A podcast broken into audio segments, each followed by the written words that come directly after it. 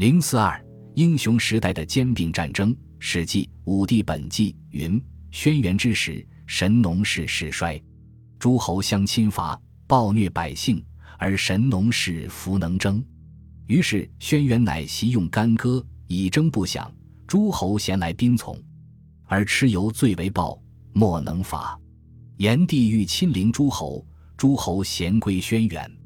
轩辕乃修得镇兵，制武器，以五种，抚万民，度四方，教雄皮皮修虎，以与炎帝战于阪圈之野。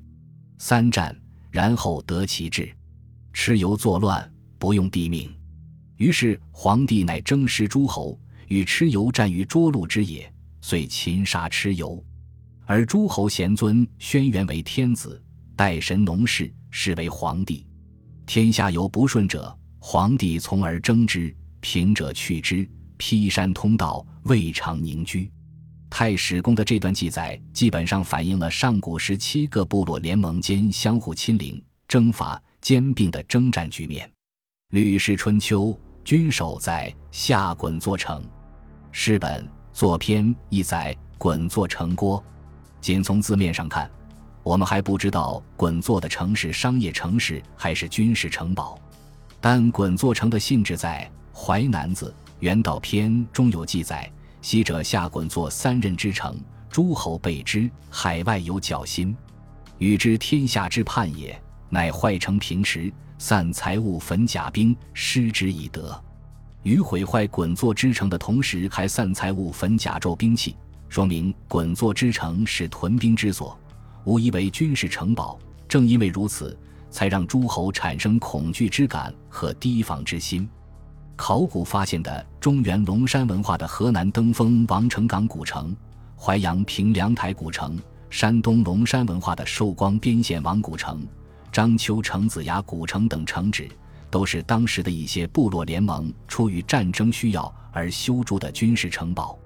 良渚文化、中原龙山文化、山东龙山文化、石峡文化中均有玉钺或石钺，钺是由石斧演化成的专门性的兵器，并且这种兵器往往掌握在军事首领的手中，成为一种军事权力的象征物。《尚书·墓室》。记载周武王伐纣之事云：“王朝之于商郊牧也，乃是。王左杖黄钺，右柄白毛以挥。钺为权杖，是显而易见的。军事首领不仅仅是手持大钺指挥战斗，必要时也有施钺的锋芒。《史记·周本记》载牧野之战，商纣王败后登鹿台自杀，周武王遂入，至纣死所，以黄钺斩纣头，悬大白之旗。浙江余杭反山良渚文化祭坛十二号墓出有从王和一件大玉钺，玉钺身长十七点九厘米，刃宽十六点八厘米，是目前所见最大的玉钺，堪称钺王。钺王磨制光润，制作精美，月身上还刻有与从王身上相同的带羽冠的巫师旗怪兽纹样。瑶山良渚文化祭坛的七号墓出土有玉琮、石钺和玉钺，出土时玉钺形态完好。月身、月冠饰、月端饰俱全，朽木柄痕迹长约八十厘米，柄上端嵌装玉制月冠饰，柄下端嵌装玉制月端饰。木柄痕迹两端之侧各有一个小小的玉琮。复原可知，瑶山七号墓玉钺的月身后端插入木柄上部的树槽中捆绑牢固，柄上端装饰于冠饰，下端装饰于端饰，柄两端还各系一个小玉琮。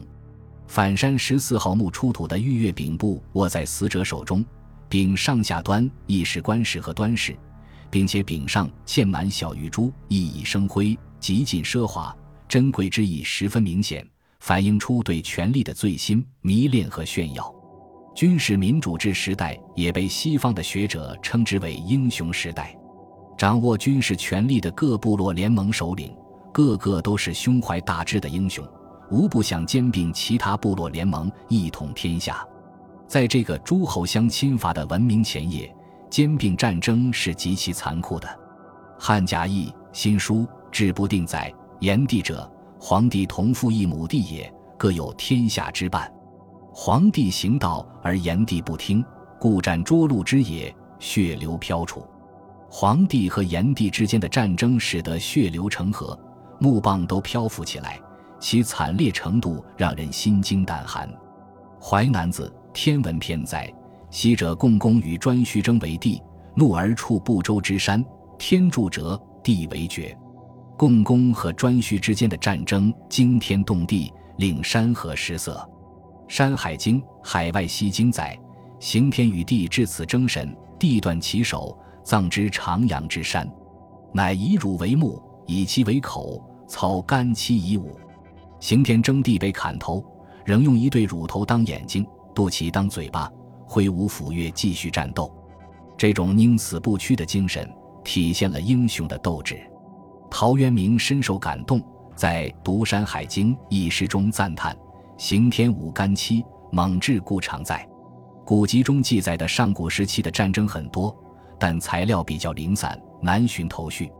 这里仅以黄帝为线索，对上古时期兼并战争的过程做一简单概述。太史公说：“天下有不顺者，黄帝从而争之。”黄帝一生身经百战。我们只讲最重要的，对中华民族形成产生过重要作用的兼并战争。黄帝、炎帝、蚩尤是同时代的三个最大的部落联盟的首领。黄帝先后与炎帝和蚩尤大战，并且都战胜和兼并了对方。黄帝集团和炎帝集团均雄踞于中原地区。国语《晋语》云：“西少典氏取于有事，生黄帝、炎帝。”黄帝以积水成，炎帝以江水成，成而易得，故黄帝为姬，炎帝为将。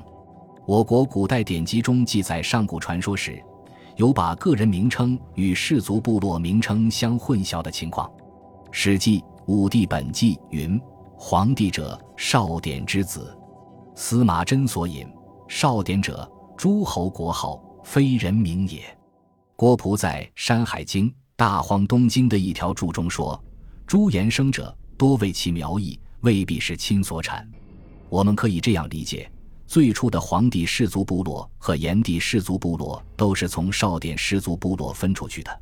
黄帝氏族部落在积水流域兴旺壮大起来，炎帝氏族部落在江水流域兴旺壮大起来。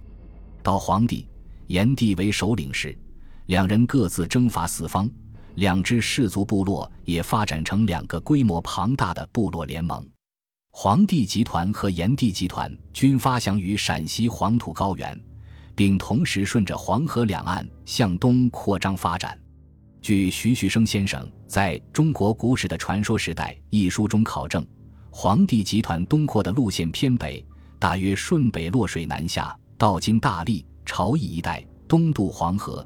沿着中条山和太行山边缘继续向东北方向发展，炎帝集团东扩的路线大约是顺渭水东下，再顺黄河南岸向东走。由于路线偏南，炎帝集团曾与苗蛮集团发生了关系，可能兼并融合了一些苗蛮氏族部落。另外，在西周建国封伯禽，吕尚为鲁侯，其后之前，山东地区早有姜姓居住。很可能炎帝集团的势力到达过山东，经过黄帝和炎帝的一番征伐，中原地区的其他势力均被歼灭，最终只剩下黄帝和炎帝两大集团的对峙。这就是《新书·之不定》所说的“炎帝者，黄帝同父异母弟也，各有天下之半。”我们暂且不管黄帝和炎帝是两个同根氏族部落，还是两个同父兄弟。反正两个集团已成水火不容之势，黄帝、炎帝皆盖世英雄，不在战场上见个高低，谁也不会向对方称臣。战争一触即发，终于黄帝集团和炎帝集团在涿鹿爆发了一场大战。新书指不定在：黄帝行道而炎帝不听，故战涿鹿之也，血流飘杵。列子黄帝载。黄帝与炎帝战于阪圈之野，率熊、皮、狼、豹、虎为前驱，雕、鹤、鹰、鸢为旗帜。涿鹿即今河北涿鹿，阪圈位于涿鹿县繁山镇，战场的具体位置当在阪圈附近。太史公在《史记·武帝本纪》中也记载了这次大战，云：轩辕修得镇兵，教熊皮皮修虎，以与炎帝战于阪圈之野。三战，然后得其志。张守节正义说：皇帝所教之猛兽，乃言教士卒习战，以猛兽之名名之，用威敌也。战场上烈气飘飘，杀声震天，似雄吼狼嚎，虎啸如暴月皮奔修窜逃，死人无数，血流成河。经过三次惨烈的战斗，最终皇帝集团战胜了炎帝集团，炎帝向皇帝称臣，归顺于皇帝。至此，黄帝集团和炎帝集团融合在一起，形成炎黄集团。炎。黄二帝率众融合成炎黄集团，在中华民族的历史上具有重要意义。中原地区完全被炎黄集团所控制，炎黄集团的先民们深深地扎根于华夏大地。炎黄集团被视为汉民族的族源，炎黄二帝被汉族尊为祖先，至今海内外的华人都认为自己是炎黄子孙。炎黄二帝已成为一种文化纽带，把汉民族紧紧凝聚在一起。当黄帝和炎帝在中原地区争天下的时候，南方的苗蛮集团和东南地区的蚩尤集团也发展壮大起来。蚩尤集团向北扩张时，与黄帝集团碰撞，双方展开了生死决战。决战的地点也是在涿鹿阪泉。《太平御览》卷十五引至林云：“黄帝与蚩尤战于涿鹿之野。”《史记·武帝本纪》云：“蚩尤作乱。”不用地名，于是黄帝乃征师诸侯，与蚩尤战于涿鹿之野。黄帝集团与蚩尤集团的战争是一场激烈的拉锯战。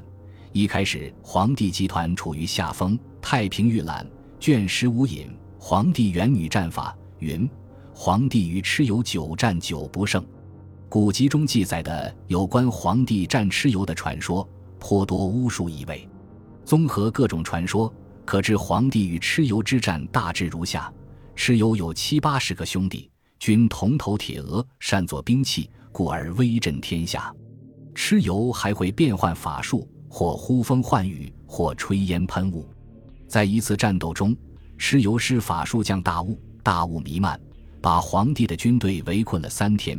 幸亏皇帝趁子封后急中生智，制作一辆指南车，才使皇帝军队冲出了包围圈。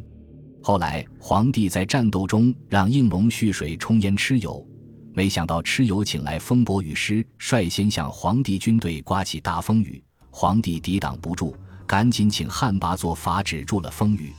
为提高军队士气，皇帝制作了号角和战鼓，号角可以吹出龙吟般的声音，迎击蚩尤所率魑魅魍魉的怪嚎；战鼓是用葵皮蒙制而成，用雷兽的骨头做鼓槌。战鼓敲响声闻五百里，皇帝军队士气大振，而蚩尤军队心惊胆寒。终于，皇帝战胜了蚩尤，把蚩尤杀了。皇帝侥幸得胜，敬畏蚩尤之威。《太平御览》卷七十九引《龙鱼河图》载：皇帝遂化蚩尤形象，以为天下。天下贤为蚩尤不死，八方万邦皆为舔状。皇帝把蚩尤尊为战神。《史记·天官书》云：“蚩尤之旗，累会而后趋象齐，见则王者征伐四方。”《周礼·春官·四师》云：“既表和，则为魏。”郑玄注：“和，师祭也。于所立表之处为师祭，祭造军法者，道气势之增备也。其神盖蚩尤，或曰皇帝。祭祀战神蚩尤，成为中原王朝的一种礼制。”一直到唐宋时期，骂牙及出师祭旗，仍祭蚩尤或皇帝。《史记·高祖本纪》说，高祖刘邦起兵之十次皇帝，祭蚩尤于沛庭。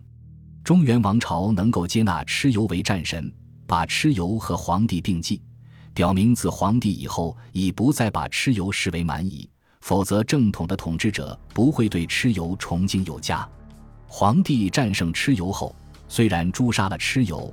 但在蚩尤统领下，北上的蚩尤集团却归顺于黄帝集团，被黄帝集团所融合。韩非子《十国篇》载：昔者黄帝合鬼神于西泰山之上，驾象车而六蛟龙，毕方并下，蚩尤居前，风伯尽扫，雨师洒道。蚩尤集团已臣服于黄帝，故当黄帝在西泰山和鬼神时，蚩尤氏族部落和他们昔日的盟友风伯与师，在黄帝的前后奔忙，以尽臣子的犬马之劳。天下有不顺者，从而争之的皇帝征战无数，在战胜炎帝集团和蚩尤集团后，除苗蛮集团外，史籍所载的与黄帝同时代的各大部落联盟均归顺于黄帝，形成了以皇帝为核心的庞大的华夏集团，并拥有了较为广阔的领土，为国家的出现和文明的诞生奠定了基础。本集播放完毕，感谢您的收听。喜欢请订阅加关注，主页有更多精彩内容。